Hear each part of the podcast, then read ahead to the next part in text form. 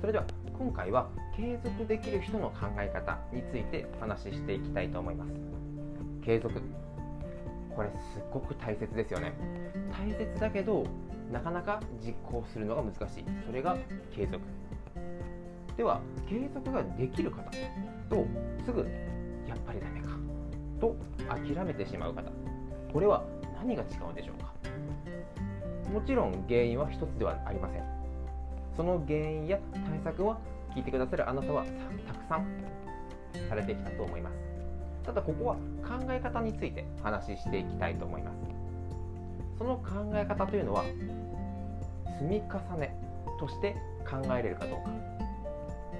継続というのは皆さんやっぱりよく言われるのが毎日配信とか SNS での毎日投稿。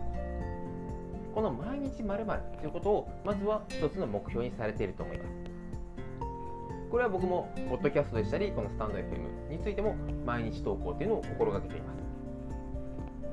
スタンド FM では毎日投稿は今のところできているんですがポッドキャストというのは初めて今が9月9ヶ月目。もちろん毎日投稿はできない日もありました。でもこのできない日はできなくてもまあ仕方がない。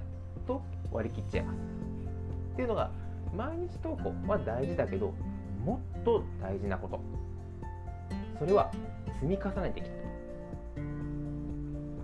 もし何も僕がここでポッドキャストでしたりスタンド FM を始めていなかったらこうやって皆さんに音声を届けたりライブでこういろんな方とこの話したりとかという機会はありませんでした。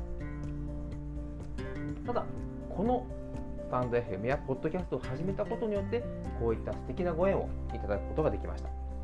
と考えれば始めなかったよりも始めた方がいいですよね。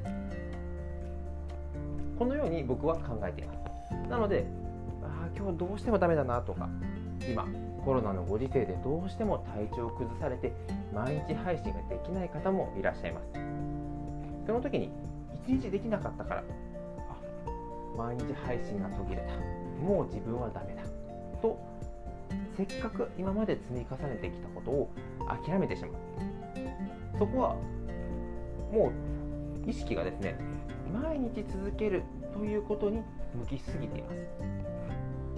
これも話はちょっとそれてしまうんですが手段と目的の差になっていきます。毎日投稿はなぜしようと思ったのか。これ多分皆さんも僕と同じ気持ちだとは思うんですがやっぱり毎日投稿していくと聞いてくださる方の習慣化になっていく。で習慣になるといろいろ聞いてくださる聞いてくださりやすくなる。とすると自分の思いや言葉が届きやすくなる。そういったこともあって毎日投稿を続けると続けてると思います。さあ手段と目的。ここがですねやっぱよくこうごっちゃになってしまうと思うんですがあくまでもなぜ音声配信を始めたのか。自分の思考を整理したい。アウトプットの練習をしたい。影響力を身につけたい。いろんな人と交流していきたい。様々あると思います。その様々な目的の達成するための手段の一つで毎日配信。これをされてきたと思います。ではその目的や手段っていうのはたった1日。体調崩された場合23日は大変ですよね。23日続けなかった。たったそれだけで今まで積み重ねてきたものがゼロになってしまいますか？という話になっていきます。僕はならないと思います。なぜならこの毎日配信をしようと思って努力してきたスタンド FM では1ヶ月。